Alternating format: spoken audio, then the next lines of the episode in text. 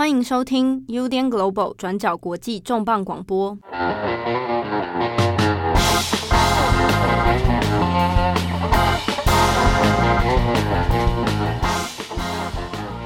Hello，大家好，欢迎收听 UDN Global 转角国际重磅广播的重磅一页书系列，我是编辑七号。今天的重磅一页书系列呢，是我们展开的一个新的单元啊！一页书已经是重磅广播的子单元了，现在子单元里面再开一个子单元，这个很特别，是我们想要做一个每个月一次的特殊专栏好。那我们会邀请特别来宾呢，来跟我们讲一讲在国际版权方面各种图书它一些出版的一些背景，还有相关的趣事。好，那我们今天请到的来宾呢，也是我们转角国际一页书系列的新的生力军啊，现在从事国际版权经纪工作的艾珍，我们欢迎艾珍。Hello，大家好，我是艾珍。我可能要先跟大家来介绍一下，就是大家可能第一次听到所谓的国际版权经纪人，这个听起来蛮蛮厉害、蛮威猛的。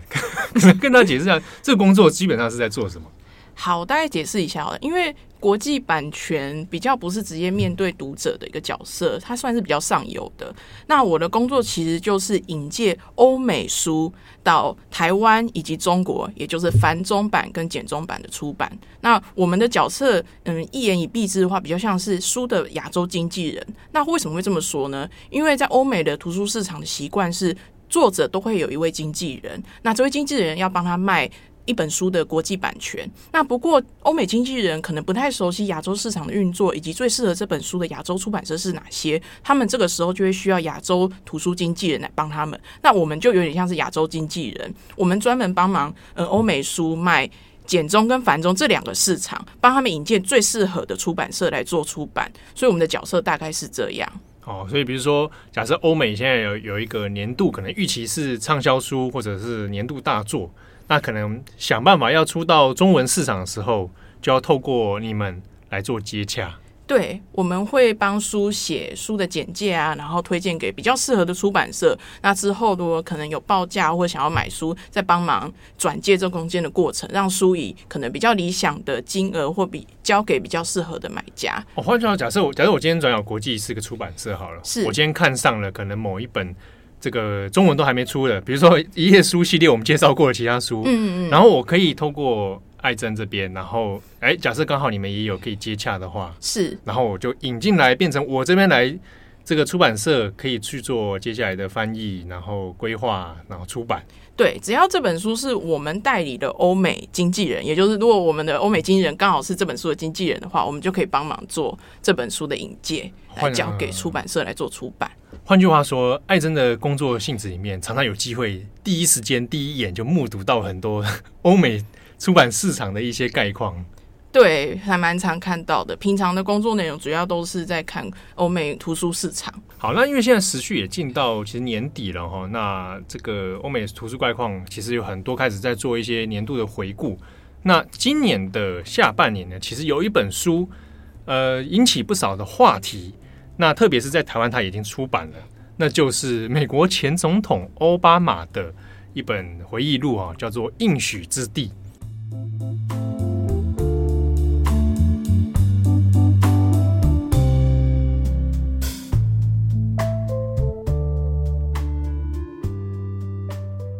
那这本书其实现在在台湾已经出了繁体中文版啊。那欧美这边呢，现在其实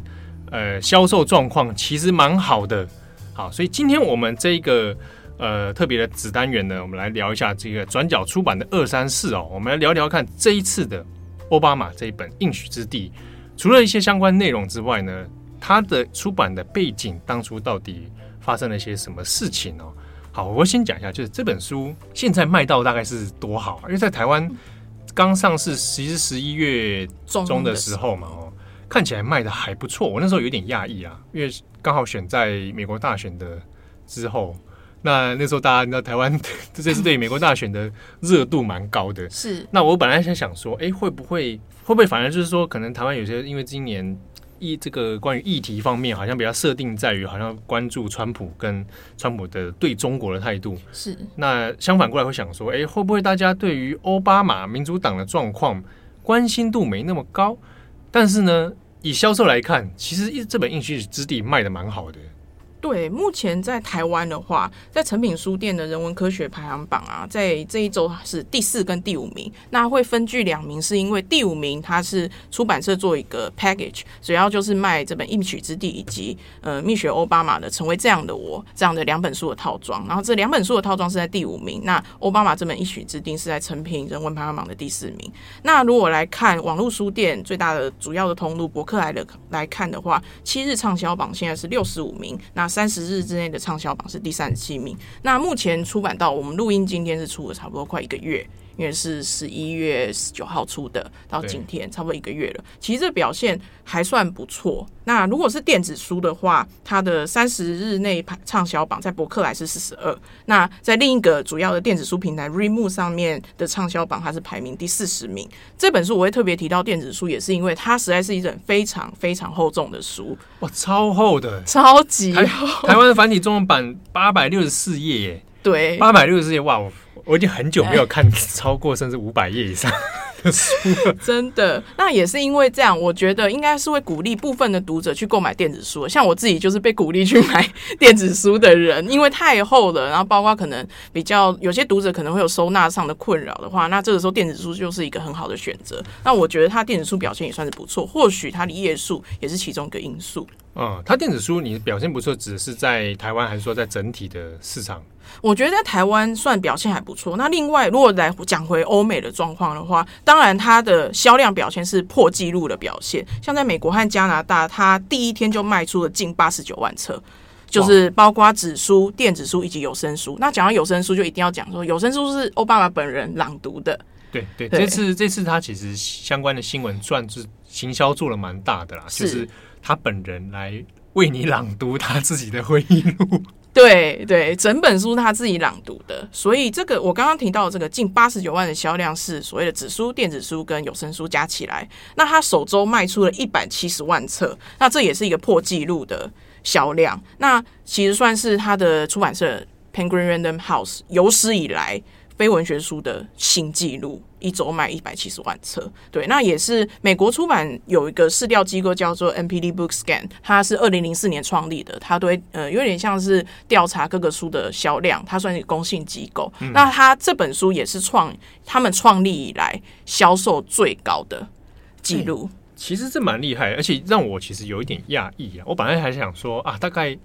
卖的差不多哦。可能说不定还会输给他太太米歇尔·奥巴马，他那一本《Becoming》，《Becoming》那本其实卖的就不错了，对，而且又主打很多呃女性市场啊。所以我本来想说，这这年头这还要看奥巴马政治这种回忆录那么硬的书，还那么多页，结果我没想到他其实卖的这么好。对啊，那我觉得其实这反映出来就是美国当下。包括他选在呃大选后两周做出版这样的设定，都反映出美国社会当下对于选举、对于政治的焦虑。那其实从整个欧美书市。或者我应该说，美国书是这一年的表现来看，很可以看出美国社会对于分裂、对于政治、对于大选的焦虑。因为这一整年其实最红的书都是政治书，或者该说川普书，包括有在台湾出版的那个《永不满足》，对对，玛丽川普写的，就是川普子女写的爆料书。那其实像这一类爆爆料书，一整年全部都是哦。还有前阵子波顿出的那本，对对对，在出之前，PDF 档先流出去了。我我必须说，当时我们也拿到 PDF 档，在在出版之前就觉得，到底是谁故意放？我就怀疑是波顿本人自己在乱放。对，那时候那一年那个波顿书就引起很多话题嘛，然后各种相关内情的都都是指涉到川普个人，然后刚好今年又是选举年，对，啊，所以各方面这方面的书就会变得非常蓬勃。对，那可是讲过来，其实奥巴马这一本他选在十一月中这样上，而且又选后，我一开始想说。是不是故意的？调刚故意选在选后给你来一波这个？对啊，哎、他们幕幕僚特别澄清说绝无故意，就真的只是刚好。可是当然大家都不会相信。那其实我觉得他们选这个日期也看出他这个书名，他想要带给他的读者他自己的一个。的一个目标啦，因为所谓 A Promised Land，我觉得可能从中文书名还看不太出来，对，这么强烈的他的意图。一开始我其实还想说啊，Promised Land 可能就一些也许想借用圣经梗这样，然后也就这样，可能就觉得没有再多想。是是，不过很明显的看出来，他想要他，而且当时设定在这两周后，显然是想要带给读者的想法，应该是不论大选结果如何，不论我们最后影响怎么样的未来，我想告诉你，我觉得。这是一个 promise land，以我的经验告诉你，我觉得美国还是一个 promise land，而且为什么？我相信他是有这样的企图心的，他做这样的书名，以及胆敢在大选后出版这本书，而不是大选前。可能在大选前，他的顾虑会是可能变成一种帮忙冲刺选情啊，帮忙抬举呃所谓民主党选情的一个做的一个工具。可是我觉得他选在大选后，以及选这样的书名，他这样子的。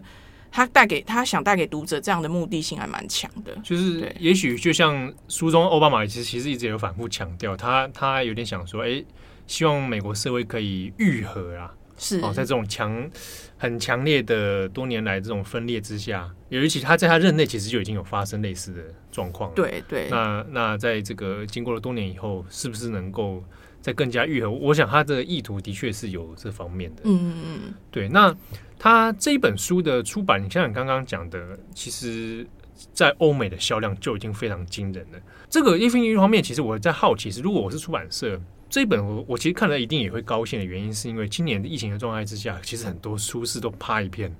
好，那比如说各各个独立书店，然后出版商等等，其实都被疫情掐得死死的。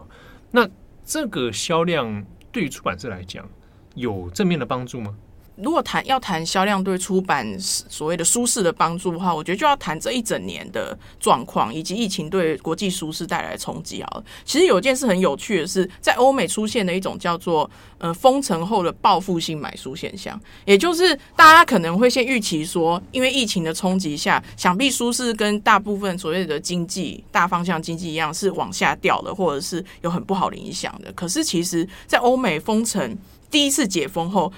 随即就出现的报复性买书现象，也就是说，原来人真的会看 Netflix 看到烦呢、欸，这实在是一件太神奇的事。那像是英国的 Bloomsbury，他在今年十月受访的时候，他就说，他们在今年二月到八月是创下了他们二零零八年以来最佳的半年销量，就是。大家买书买到一解封，大家买书买到疯掉。先无论就是封城期间，大家在网呃像是 Amazon 买书买的非常踊跃之外，封城之解封之后，大家到书店买书状况非常的踊跃。那我觉得我这边想再分享一个有趣的事情是，我差不多在大家还在欧美还在封城的时候，收到我们的西班牙的客户发来一本书，说：“哎、欸，这本书表现很好，你看一下你们市场有没有可能？”那有趣的是，这本书我一打开发觉，哎、欸，它不算是书，它比较像是杂志，里面有很多。例如速读游戏啊，或者一些有趣的文化小故事啊，你知道吗？什么的，有这个历史人物做过什么事哦，这一种的。那个时候我一看完就想，这怎么会是一本畅销书？可是突然就突然就领悟了，这个是大家返璞归真了。就是看 Netflix 看到烦之后，居然会有不只是看书，连这样的杂志都卖得下下叫破十万册。当然，这在台湾、在中国是没有办法，因为我们没有那种。没有出现这个所谓的报复性买书现象。对。不过在欧美，你报复性买书现象已经到了如此夸张的境界。那个那一次收到那一本西班牙杂志，让我再次的惊叹，就真的是大家疯狂的买书哎。不过当然也也如大家可以想象的，最大的获益者就是 Amazon 或者网络商城、嗯、网络通路这些。那独立书店其实还是受创蛮严重的。就是啊，独立书店还是受到直接影响，是里面可能因为封城的关系嘛。像像之前。纽约那个后来也是因为疫情，差点要挂了嘛。对对对，然后就会号召铁粉们，铁粉们，然后纽约客就开始排队 在那边狂买。对，啊，那这本像欧玛英许之地这样子卖，好，在这个疫情之下，那等于也算是年末给大家算是一个。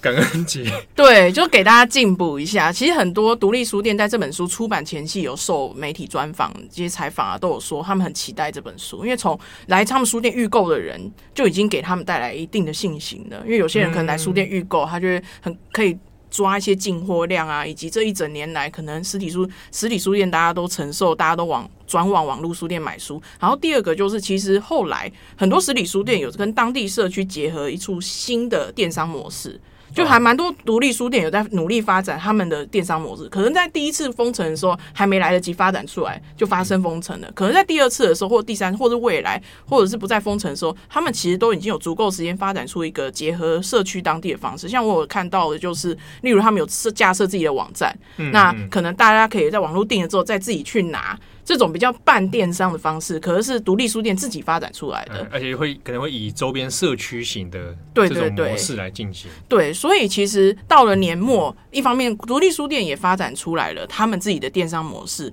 而他们也正是这时也蛮需要一个大书来帮他们，因为年底冲刺一下，好过年嘛，都要过圣诞节了，嗯嗯，所以还蛮多独立书店都有跟媒体反映说，哦，这本书我们寄予非常的厚望，而且我们的预购量已经对我们的业绩有很大。很大的帮助了。对，那另外一个我其实在想是，它其实，在舒适表不管是网络电商还是实体销售上，都有蛮惊人的成绩。那在事前出版之前，因为大家其实有有预期嘛，那时候奥巴马其实有已经知道是说，哎，他预期什么时候要出了这本书又这么又这么的厚。那比如说，在今年疫情在可能造成有很多，比如包含运输业啊、制造业啊等等比较硬体方面的。一些困难的时候，那我要准备出这样这么厚大部头的书，会不会影响到？像今年我意识到这本书即将登场的一个小事件，就是我在九月的时候跟我们的客户聊天开会，这样，那他们就说：“哎，最近我们这边有缺纸的状况，哎，而且是很多人在囤纸。”那这个时候我就想到底是哪一本书？为什么要囤纸啊？答案揭晓，就是这本《应许之地》。在九月的时候呢，大家为了这本书 已经先开始囤起来了，准备就是纸都要拿给这本书来印，来达到，也就是说这本书它的预期销量有多么的大。那在也就是，其实这本书当初第一次大家知道这个消息，其实差不多二零一七年的时候传出说，奥巴马夫妇一起呃跟 Penguin Random House 签了一个世纪巨款合约，高达六千五百万美金。他们夫妇两个人加起来，对，一人写一本回忆录。非常惊人天价，那当然，此消息一出，大家就非常期待，到底会写出什么书呢？那他们各自大概什么时候要出书呢？那答案，大家第一个，大家一定已经先知道，就是蜜雪欧巴马先推出他的回忆录，就是成为这样的我，来回顾他一生的过经历。那这本书比较聚焦于女力的部分，那它的销售成绩也非常非常的好，那目前已经全球销售出一千四百多万册了。嗯，那也是因为。呃，蜜雪奥巴马这样的好成绩，那也让大家更期待下一本就是奥巴马他自己写的这一本。那其实美国一直都有所谓的总统写回忆录的这个这个传这个传统嘛。那其实过往每位呃，至少近几年这几任小布希啊，然后克林顿啊，他们的呃回忆录表现都还算不错。那这也让大家更加的可以去预期说，那奥巴马的书应该也可以有同样的创新还不错的成绩。那以及就是他刚好又写到了今年这个。大家比较焦虑的所谓的政治议题是一个主流议题的一个年份。那在今年，可能大家就更加更加的期待他这本书，在一个所谓的已经川普当完了四年，即将开启下一个美国时代。那大家会想看什么样的政治书？大家还缺什么样的政治书？在这一整年的川普爆料书，到了年终的 Black Lives Matter 之后，一系列的种族议题书之后。为什么我们还要读奥巴马这本书？他为什么要选在今年？那他想要告诉大家什么？对对对，这个这个勾回来，这个议题其实是蛮重要，或者是说，就一个政治相关的出版书上，我觉得蛮有趣的是，因为刚好又以奥巴马这本回到他的政治回忆录啊，因为过去他两任期间，甚至在他在第一任当选之前，其实他就有一些书开始被书市上注意到，就台湾大家可能也听过，就是奥巴马有一本《奥巴马梦想之路》。以父之名那一本，那个是他最早一九九五年的时候就先出了。后来因为他后来参选议员，然后以及第一任总统，然后有再版几次，然后有增补内容这样。那个时候我记得台湾二零零八的时候吧，那本就卖的蛮精彩的，嗯，然后很多人在读。那中间过程到还包含到后来要寻求第二任连任的时候，可能如果有的人有印象，是有一本《桥》的 Bridge 那一本，那一本就不是他自己写的，是由。这个专利作家来帮他写，也是超级厚的一本。好，那几次几本下来，就可以看到哦，大概在慢慢回顾奥巴马这个人的一些，不管是政治遗产也好，啊，他的政治施政风格也好。那到这一次，现在美国的这种政治生态，再勾回来谈奥巴马，我觉得还蛮有一个重新再检视这个人的一个意义啊。那我们回过来谈一下，就是这一本《应许之地》好了。他到底基本上，也许有的读者已经看过中文版了。好，那我们这边也跟大家聊聊一下这本书，他到底在聊些什么事情？其实这本书他预计要写上下两册，可能有些还没有 follow 到这本书的，听到这一这边已经。惊叹，因为这本还不是完结篇。对，因为他现在出的这本《应许之地》还只是上册哦，那已经高达了。但英文版是七百多页，然后繁中版有八百多页。对，他还只是上册。那他这本书主要写的就是从他青年时期，然后最后中间有写到包括赢得爱荷华初选啊，然后最后入主白宫。他一入主白宫就遇到金融危机，那以及他后来推行奥巴马健保，当然也会提到他在两年后经历了重大的选举挫败，那以及。中间也有到墨西哥湾漏油事件啊，然后最后这本书所谓的上册是以二零一一年宾拉登就是的任务来做完结，哦、时间断线只断到二零一一年，对，好，还没有到他后半期的这个对对对。末期的状态的，而且比较可能有些人就已经注意到二零一一年的时候，习近平还没有上台，所以你也可以说这本书的取节点刚好是在一个所谓的前习近平时代的美国。啊，这个我们当然 有些人开始很关心的，这个 对习习大大会不会在这里面出现，也还没有，对，也还没有，所以有可能会在关于跟习近平的问题，在下半部才会出现。对，对好，不过他上半部其实已经大有有有几个章节有略提到他跟中国之间的一些看法跟往来。那蛮有趣的是，其实因为他在中文版的那个试读，大家也可以找得到，里面有一还有特别截一章，就是他看中国间谍问题。对对啊，那内容就是写的也是讲到说，他们中国的间谍可以明目张胆的，对，直接去他们房间，然后他回来拿东西，哎，请问你是谁？然后也没有人要回答他，对，然后就这样走了啊，这个毫不设防，明目张胆，然后就这样自然的如入无人之地的这样子来做谍报活动。那奥巴马的书写那一段，我看的时候其实也有一点觉得为他捏把冷汗，就是这件事情在当初你们都不觉得很吊诡或者很有问题。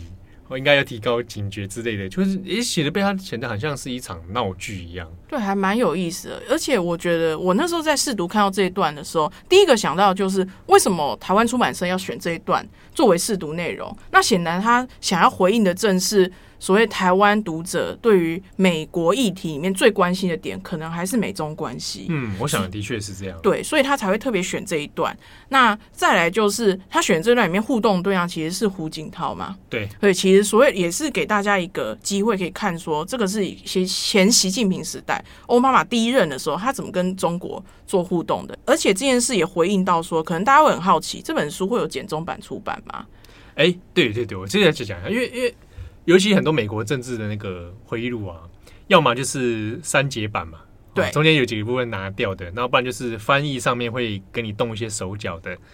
然后奥巴马这本《应许之地》，如果要出，我自己猜啊，哦，要出简中版有点危险，就是他这个中国这这几趴应该是有点难度啊。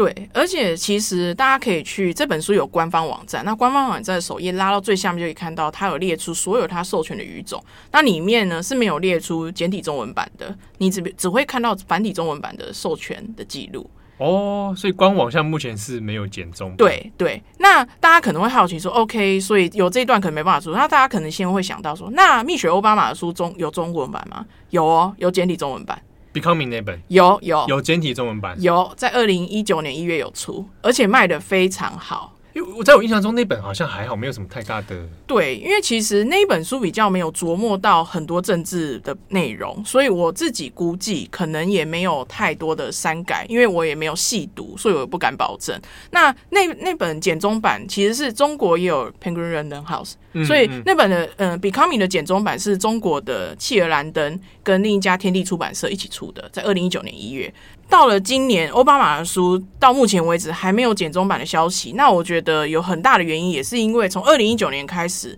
就非常明显可以感受到中国所谓的出版市场的紧缩，尤其是对于政治议题、美国政治，然后美国政治人物这类的社科主题有非常大的。呃，所谓的紧缩以及审查的力道也加大非常多。哦、这我想应该其实最直接原因还是关于中美贸易战之后，对双方那个冲突越演越烈，而且蔓延到民间社会，文化方面都会开始把美国当成一个头号敌人。对对对，这个氛围还蛮严重的，也就导致我猜奥巴马这本书，而且我觉得还有另一个原因是，所谓的删减到了政治人物这边，可能又变成一个非常难以处理的问题。如果说奥巴马书删减的消息传出到美国媒体，可能又会变成一个不是很理想的消 息，对他本人的形象来说。啊、而且通常如果我要删，通常还是要知会出版社跟对，一定要作者本人嘛。对，那我我是不相信欧巴马会同意说你要我删东西我就删东西。对，就算他自己可能觉得出简中版还不错，可是这样的消息可能对任何政治公关来说都不是一个好，都不是一个很好处理的问题。万一最后传出说啊，OK，奥巴马同意删改，出个阉割版到中国，对，对中国市场妥协了。对对对，这样的消息，相信对每个政治，不只是对他，对每个政治人物来说，而且也是对于民主党来说，是一个很。非常大，可能是堪比丑闻这样子不理想的消息，啊，所以我觉得不太可能说真的出一个阉割版而大家不知道。对的情况下，想必也是因也是因为这些种种原因导致现在简中版目前还没有消息。对，嗯、但这你刚刚提到那个中国因为贸易战的关系，现在现在对美国方面的书其实收的比较紧一点。对，而且这个收的紧其实也涉及到就是说，那比如说呃，我们透过国际版权要去在中国。出版的时候，我可能比如说我出版书，我还要取得像书号嘛。对，对对对，那这个书号的部分就可能也没办法被核发。对，因为在中国的出版市场运作模式是这样，嗯，ISBN 嘛，就是每一本书都有的那个国际 ISBN 嘛，是握在国营出版社手里的。那民营出版社要出一本书，一定要跟国营出版社合作，才可以拿到 ISBN 嘛。中国的国营出版社。对对对，中国的国营出版社。那很有，这也是一个有趣的文化，在中国讲出版社，讲的指的一定是国营出版社。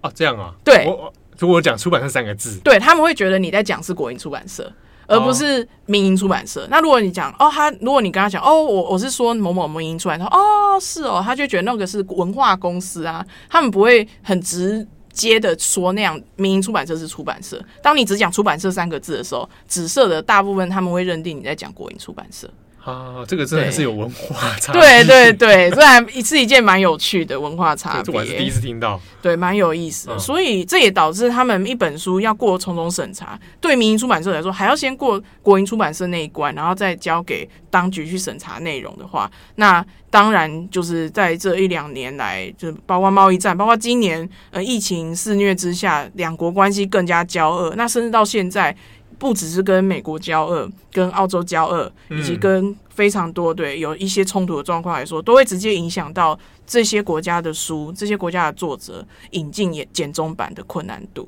好，那回过头来看看一下，那像奥巴马这本应许之地啊，好，未来会不会出简中版？那这个看机缘。那我猜中国有兴趣的读者恐怕已经取得了相关电子版啊 之类的。好，那我们观察这本书，呃。以繁中版来说，八百多页。好，我自己之前看了几个序啦，然后其中几个章节，但我没有其实把它真的全部看完，因为我有点觉得我自己初看的感受，觉得奥巴马也是一个蛮会碎碎念的一个人。真的，看这本书觉得哇，这个有必要写这么多吗？或者有必要这么巨细靡遗吗？看了中间真的是不瞒各位说，会不小心稍微困了一下。哎，这你自己读的感觉是什么？我觉得的确是碎碎念部分，从页数就可以感觉出来，它一定有碎碎念，要不然不可能有这么多页。那其实也有，大家可以去看一下一些媒体的书评啊。我有看到有些书评很好笑，就会直接说，这真的就是作者不知节制，为什么要写那么多页？这个是欧美的书评，对 对对对，欧美书评有也有也有直接就是批评他这一点的。那我觉得的确碎碎念的部分会觉得是有，不过我我也看到所谓碎碎念的优点吧。我自己觉得碎碎念的优点是。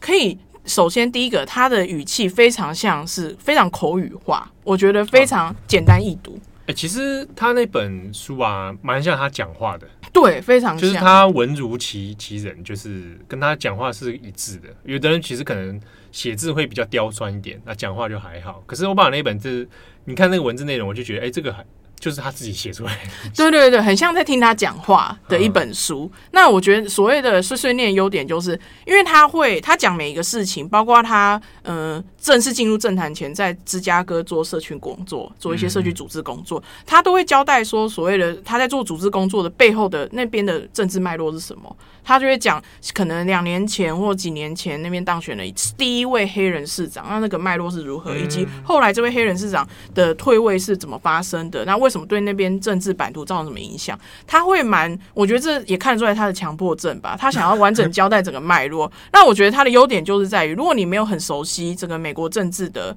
一定氛围的话，看这本书你可以获得很多所谓的知识补充。就是哦，原来是这样，原来他到那边做组织工作有发生这一些事。那这些事，如果你自己再去查资料，就会发觉，在镶嵌去，在镶嵌进去更大的美国政治版图里面看，这个这个地区的政治事件有什么意义？我觉得这对一个比较可能比较不熟悉美国政治，甚至是应该说前习近平时代的美国政治的读者来说，是一件还不错的。背景知识补充这本书啦，嗯、你可以慢慢的读，然后它的用语也很简单，然后你可以看到一个事件之后，你自己再去做一些小小的资料调查的话，对于整个美国政治的脉络补充，我觉得也是一个不错的。对对对，对。我想像有一部分可能大家很好奇是回过头来去看他当初奥巴马这个人怎么出现的。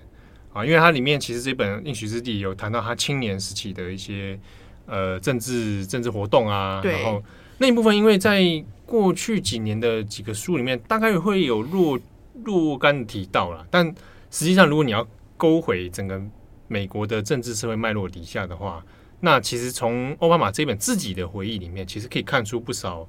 比较更又更立体的一些描绘。对对对。其实可以蛮完整的，可能他的童年他就不会再那么巨细靡的交代了。想看童年的话，可以去看他那本《梦想之路》，那本有他跟他爸爸妈妈哦比较家庭的那那个层面，因为那本其实真的就是九五年初嘛，对，有很多关于他童年成长的经历，跟跟米歇尔奥巴马认识的一些过程等等。这早期那一本我会推荐看《梦想之路》这本书里面，除了其实他。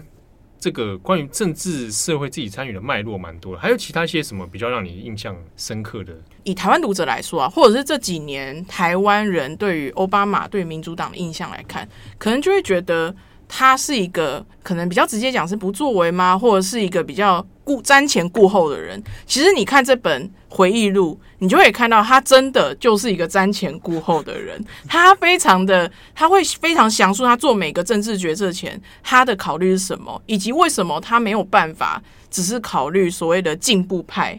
的需求。其实他的执政过程中做出了非常多的妥协，包括与华尔街的精英做妥协。包括中间非常多立法过程中做出了非常多妥协，也让非常多进步派不满。但是在这本书，你真的可以看到他为什么会做出妥协，他有解释。他是有解释的、啊，就是有自我的稍微辩护了一下。对，也有他很诚实的讲述为什么，例如他面对二零一零年的选举失败，嗯，他的反省是什么？其实他也有非常坦诚的部分，包括他的失败，他也有提及。当然，我觉得这大家更要注意的是，他两三句话带过的那些好像不是很重要的失败经历，非常推荐大家一定要去查那整个世界的完整脉络是什么。当然，其中有很多都是他当年引起非常大争议的。嗯，对，对，因为他的，比如说他对于进步派的观点，这一点我以前在看他相关的书，以及后来去观察，因为呃，奥巴马这个人他的出现，以及他当选总统这件事情，基本上在美国社会脉络里面，就非裔族群、黑人族群来说，他的确是有一个很里程碑的意义。不管他奥巴马在任内他到底做得好或不好，这个评价各异。但是就他能够成为总统这件事情，已经是个值得被讨论的事的一个成就了。但是也是看到他在任内的这八八年两任这样下来，其实黑人社群对他的评价是非常两多，应该说非常多种的哈，甚至是对他从期待到非常的失望落空，然后对他。不再再抱持的任何希望，这样的黑人也是有。主要原因是因为，呃，其实讲一个很简单的指标，奥巴马任内有没有改，真的实际的让非裔的族群状况更好啊，或者达到更好的成就，其实让大家是很失望的啊，甚至是说，在他任内也有发生了多起比较严重冲突的一些族群事件哦。但之中呢，就可以。当时在美国的黑人社群里面，有些讲一句话，就是奥巴马的成功是一定程度上象征了黑美国黑人的成功。好，一个黑人终于可以从解放奴隶之后，从民权运动以后，他可以成为靠自己的力量成为总统了。可是奥巴马成功却也同时象征了美国黑人的失败，就是发现原来黑人的议题在美国没有被彻底解决过，即便今天一个总统是黑人了，而那个结构的问题，他不会。一下子就被翻转，所以像比如说有一些那种呃，过去有呃，我印象没记错吧，二零一七还二零一八年有一个 case 是黑人的冤，就是冤罪平反的事件。好，那那个黑人的冤罪平反是蛮早的，黑人重量级拳王，然后是很早期十八还是九世纪，十九世纪了。然后因为他在当时还没有奴隶解放的关系，所以跨州移动是犯法的。那这个东西就被他被判罪，这样，那他的后代要争取说，我我的这个祖先是是无罪的，这样这样这样。奥巴马任内，他他们有试图一直不断去要求去证明，去去平反，但都没有，最后在川普帮他签字的。哦，所以那时候有很多有一些那种黑人社群就，还有有一张照片很印象深刻，就是他们家属们，然后因为是那个是以前重量级拳王嘛，所以席维斯史特龙也有来。哦，对，然后就一起合影，然后就是黑人，然后就跟他说啊，谢谢总统川普，终于为我们黑人出一口气，这样子。这个跟他很多人的认知可能会有点不大一样，嗯，就是觉得哎呀，从川普就百分之百种族种族冲突，他超痛恨黑人，可是他在其他的面相上面却出现了让有些黑人觉得，哎，川普对我其实有些地方还是他有做到，嗯，这样，那所以讲起来其实蛮复杂的。哦，但是这本《应许之地》我，我我我会觉得，就是回过头来推荐给大家来，就是如果你有 时间跟精力的话，可以来读一下。就是回过头来，我们看看这个人，奥巴马这个人，应该这样说，他怎么看他自己？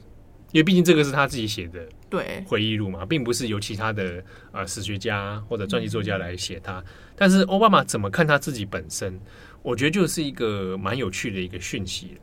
对。因为他怎么写他自己，以及他怎么反省某些特定事件，而针对另一些特定事件，他又采取怎么样其他的反省态度？我觉得这个都是台湾读者可以去解析的，就是这是蛮有趣的一件事。就是你永远不要相信作者讲出来的话，他的观点，我觉得这跟看电影很像。嗯，你不要想轻易的去进接受这个叙事者。看小说跟看电影可能都是这样，而且这本也不是小说，是他的自传嘛。你更要怀疑这个叙事者他怎么讲故事，对，或者想一想，哎，他讲这个东西真的对吗？哦，或者或者你如果对奥巴马产生怀疑，其实我觉得这本书也很适合你，你就来每一个来怀疑他这个人到底是不是言行一致，还是说只是一个最后就是个常常说漂亮话的人？对。我觉得就其实还蛮推荐给大家，就是不一定要先入为主，可能当然不免的会先入为主，可能对奥巴马会有既定的印象或一既定的一些猜测。嗯、可是看这本书，你可以重新去看他任内发生过哪里，至少是任内前半段，直到宾拉登这一段这段期间到底发生过什么事，他怎么做出这些决策的。以及他怎么反省某些他认为是失败的决策，真的是他想的那样吗？那有些他认为不一定要做的决策，不是不得不做的决策，包括征兵，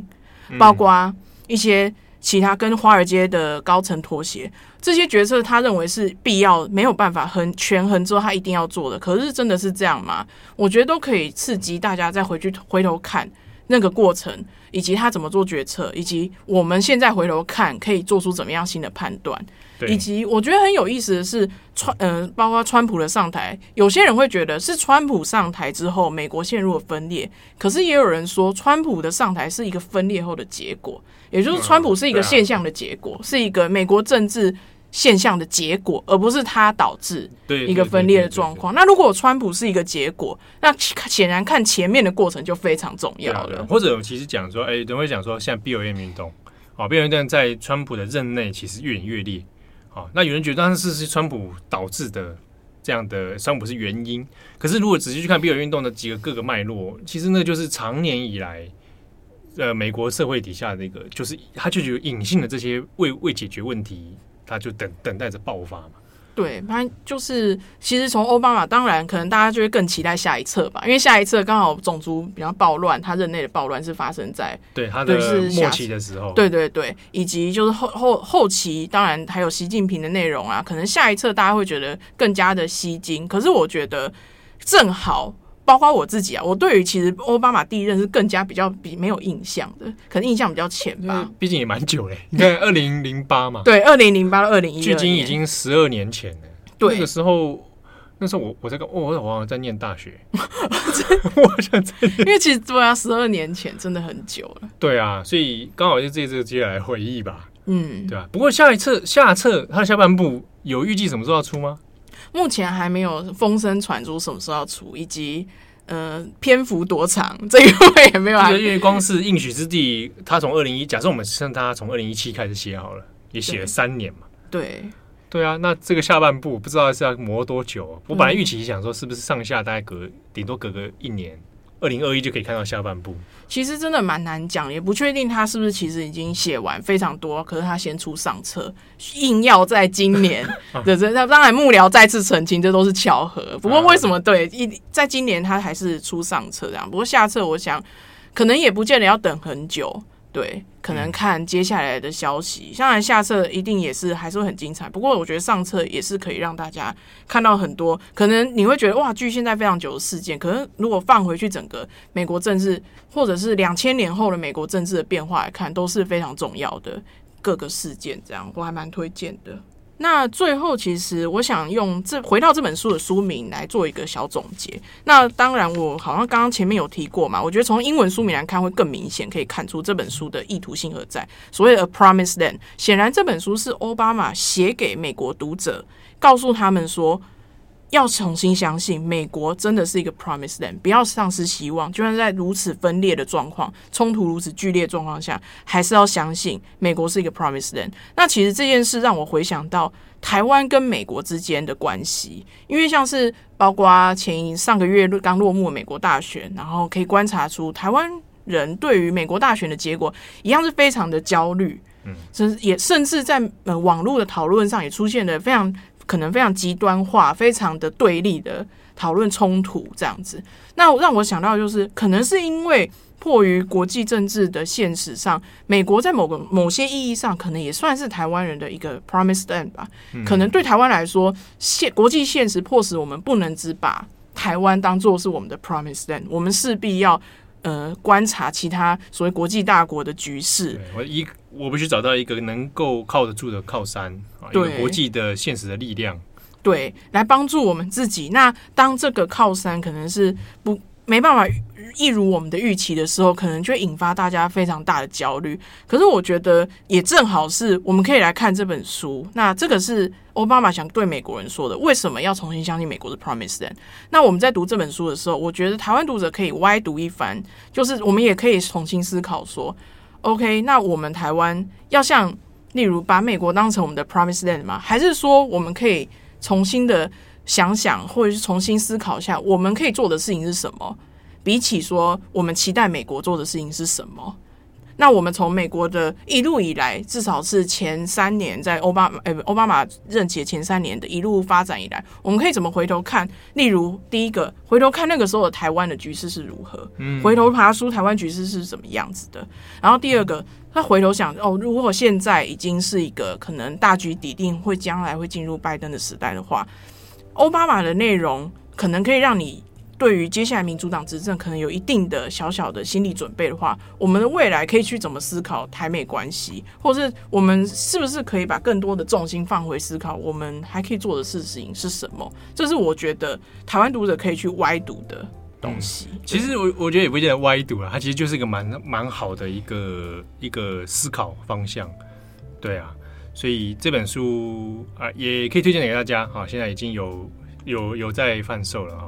好，那今天非常感谢我们的艾珍来帮我们做这个一页书的新单元，我们谢谢艾珍，谢谢大家。好，那我们这个转角出版的二三四这个子系列，我们大概会在每个月做一次的呃特别播出哈。那我们都会请到艾珍来跟我们聊一个有关于国际出版方面的一些特殊议题好，那也希望各位读者能够喜欢。如果你喜欢的话呢，可以透过我们的 IG、我们的 Facebook 来留言给我们，分享你的看法。那当然，如果你是使用 Apple Podcast 的话呢，请记得不要这个不要忘记给我们五颗星留言刷起来。好，感谢各位读者的收听，我们就下次见，拜拜，拜拜。